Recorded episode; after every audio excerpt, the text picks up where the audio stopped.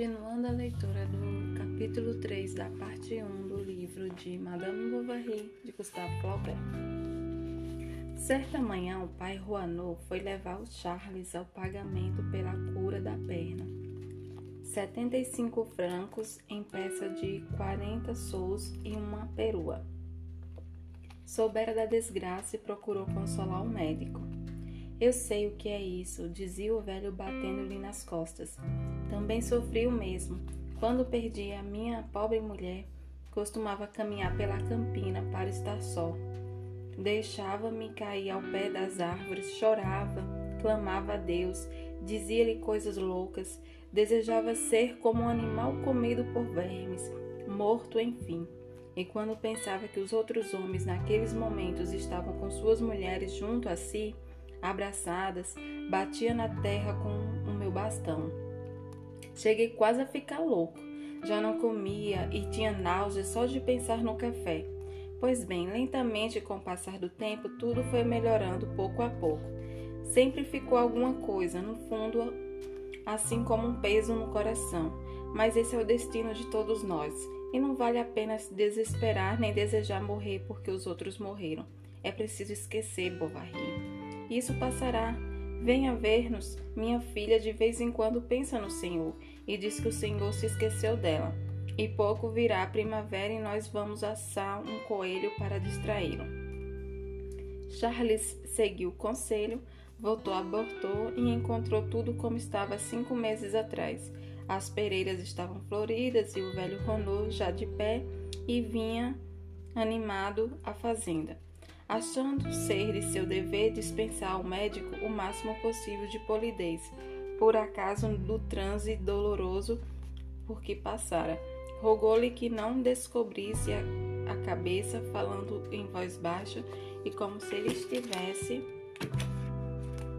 doente, e fingindo, e fingindo mesmo zangar-se porque não havia sido preparados para ele pratos mais leves do que os postos na mesa, como potes de creme ou peras cozidas.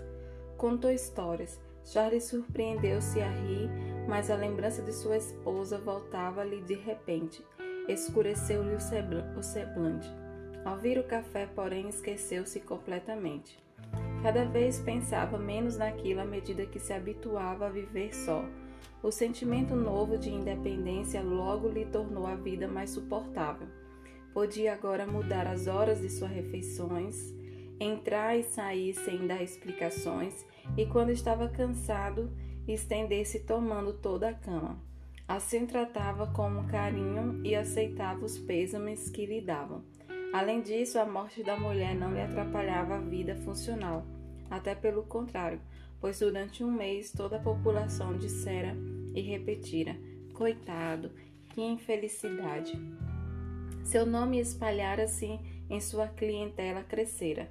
Podia ir a Bartô com toda tranquilidade. Tinha uma esperança sem objetivo, uma felicidade vaga. Achava-se mais elegante, confiando as suíças diante do espelho. Chegou um dia à fazenda cerca de três horas. Todos estavam no campo. Entrou na, na cozinha, mas não viu Emma. As janelas estavam fechadas. Pelas fendas da madeira, o sol lançava no chão estreitas faixas amarelas que se quebravam dos ângulos dos móveis e tremia no teto. As moscas na mesa subiam nos copos servidos e zumbiam ao oforgar-se na cidra que ficara no fundo. Entre a janela e a lareira, Emma cozia. Não trazia chale e sobre as espáduas nuas apareciam gotinhas de suor. Segundo a tradição do campo, ela lhe ofereceu de beber. Charles recusou e ela insistiu, e finalmente propôs, rindo, que ele tomasse com ela um copo de licor. Foi procurar no armário uma garrafa, trouxe dois cálices, encheu até a borda e outro muito pouco. Brindou e levou à boca. Como estava quase vazio, virou-se para engolir. E com a cabeça para trás, os lábios distendidos, o pescoço tenso, ria-se ao beber enquanto sua língua, passando dentre os dentes, sorvia lentamente o líquido do fundo do cálice. Depois se sentou e retomou a costura, que era uma, uma meia de algodão branco para remendar. Trabalhava de cabeça baixa sem falar.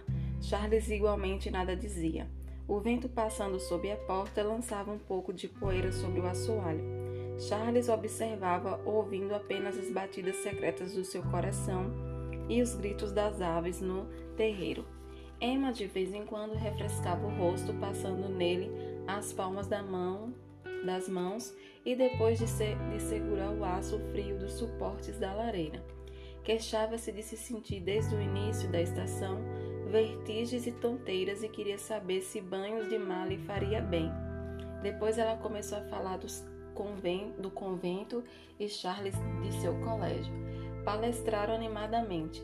Emma levou o médico a seu quarto, mostrou-lhe seus antigos cadernos de música, os livros que ganhara de prêmio e as coroas de folhas de carvalho, agora abandonados sob o armário. Falou-lhe de sua mãe, do cemitério, chegando a mostrar-lhe no jardim o canteiro onde colhia flores, todas as primeiras sexta-feiras de cada mês, para colocar no túmulo. Mas o jardineiro da fazenda não entendia de nada. Era assim tão mal servido nesses tempos. Ela gostaria de morar na cidade, nem que fosse durante o inverno, embora o cumprimento dos dias tornasse sem dúvida o verão mais tedioso. Conforme o que dizia, sua voz apresentava-se ora clara, ora aguda ou lagorosa, de repente, como delações que terminavam quase em murmúrios, como se fosse com, falasse consigo mesma. Às vezes alegre, arregalando os olhos ingênua, às vezes cerrando as pálpebras e com um olhar cheio de aborrecimento e pensamento divagando. À tardinha, ao partir, Charles recordou uma a uma as frases que ela dissera, procurando completar-lhes o sentido, a fim de identificar com o tempo em que não a conhecia ainda, mas não conseguia ver em seu pensamento de modo diferente daquele em que vira da primeira vez, talvez como acabara de deixá-la ainda havia pouco. Depois perguntou-se o que aconteceria a ela se se casaria com quem Ora, o pai Randall era bem rico e ela tão bonita, o rosto de Emma voltava a colocar-se diante dos olhos, algo monótono como se o zumbido de um inseto repetia seus ouvidos. E se tu te casasses? Se te casasses? Naquela noite não dormiu, com a pergunta apertada, sentindo sede. Levantou-se para beber água, abriu a janela. O céu estava coberto de estrelas um vento morno que soprava e cães ladravam ao longe. Voltou a cabeça em direção a Bordeaux. Achando que, afinal de contas, não arriscava nada, Charles prometeu a si mesmo que faria o pedido quando a ocasião se apresentasse. Mas cada vez que se oferecia uma oportunidade, o medo de não encontrar as palavras convenientes selava-lhe os lábios. O pai Hanô não se zangaria se alguém lhe levasse a filha, que não era muito útil na casa. Desculpava interiormente, achando que ela tinha muito espírito para ser como ele. Simples agricultora, ocupação sem dúvida maldita, pois não há agricultores milionários. Longe de estar rico, o velho perdia dinheiro todos os anos, a cada vez o ofício lhe agradava menos. Não tirava as mãos dos bolsos com muita boa vontade, mas também não poupava nas despesas para seu conforto, pois gostava de estar bem alimentado, bem vestido e bem repousado. Gostava de cidra grossa, das, dos pernis e carneiros sangrentos e dos confeitos. Comia na cozinha a sós numa mesinha que mandava trazer da já servida, como no teatro. Logo que percebera que Charles se interessava por sua filha, começou a meditar sobre o assunto. Achava o médico um tanto insignificante, não era lá um genro como sonhara, mas dizia-se que se portava bem e que era econômico, instruído e, além disso, ele certamente não especularia muito sobre o dote. Ora, como o pai Ranot ia ter de perder 22 acres de suas terras, como devia dinheiro ao pedreiro, disse para si mesmo: se ele pedir, eu dou. Na época das festas de São Miguel, Charles foi passar três dias em Bordeaux. O último dia passou como uns precedentes lentamente. Na partida, o pai Renaud levava pela almenda antes de se separarem. Era a ocasião. Charles caminhou até junto a Sebe e, enfim, quando ultrapassava, murmurou: Pai Renaud, preciso dizer-lhe uma coisa. Pararam. Charles calou-se. Calou-se. Mas diga-me o que deseja, como se eu já não adivinhasse. Disse o pai Ranô, sorrindo levemente. Pai Ranô, pai Ranô, balbuciou Charles. Não poderia desejar coisa melhor, continuou o fazendeiro. Embora acredite que a pequena concorde comigo, será preciso perguntar também a ela. Espere aqui, vou voltar à casa e se a resposta for sim, o senhor não precisará voltar. Além disso, ela poderá emocionar-se. Mas, para que não se mortifique, baterei com toda a força a janela contra a parede e o senhor poderá vê-la por sobre a sebe. E afastou-se. Charles amarrou o cavalo em uma árvore e esperou. Passou meia hora depois, mais 19 minutos de relógio.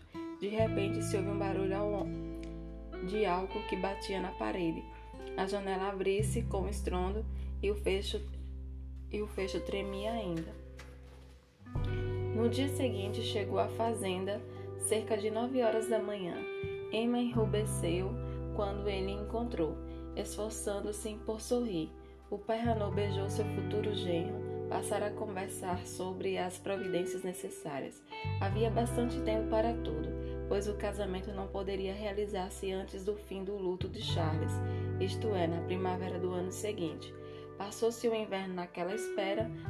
Madame Mademoiselle Renault cuidou do seu enxoval. Uma parte foi encomendada em Rouen e ela confeccionou camisolas e toucas e dormir tirando modos de figurinos. Nas visitas que Charles fazia à fazenda, conversava sobre os preparativos da boda, como seria o jantar, quantos pratos, que iguarias. Emma tinha desejado casar-se à meia-noite, sob a luz de tochas, mas o pai Renault não queria saber de fantasias. Houve, pois, uma cerimônia que se comparecesse 43 pessoas e permaneceu-se 16 horas à mesa, recomendando-se festa no outro dia e também nos dias seguintes.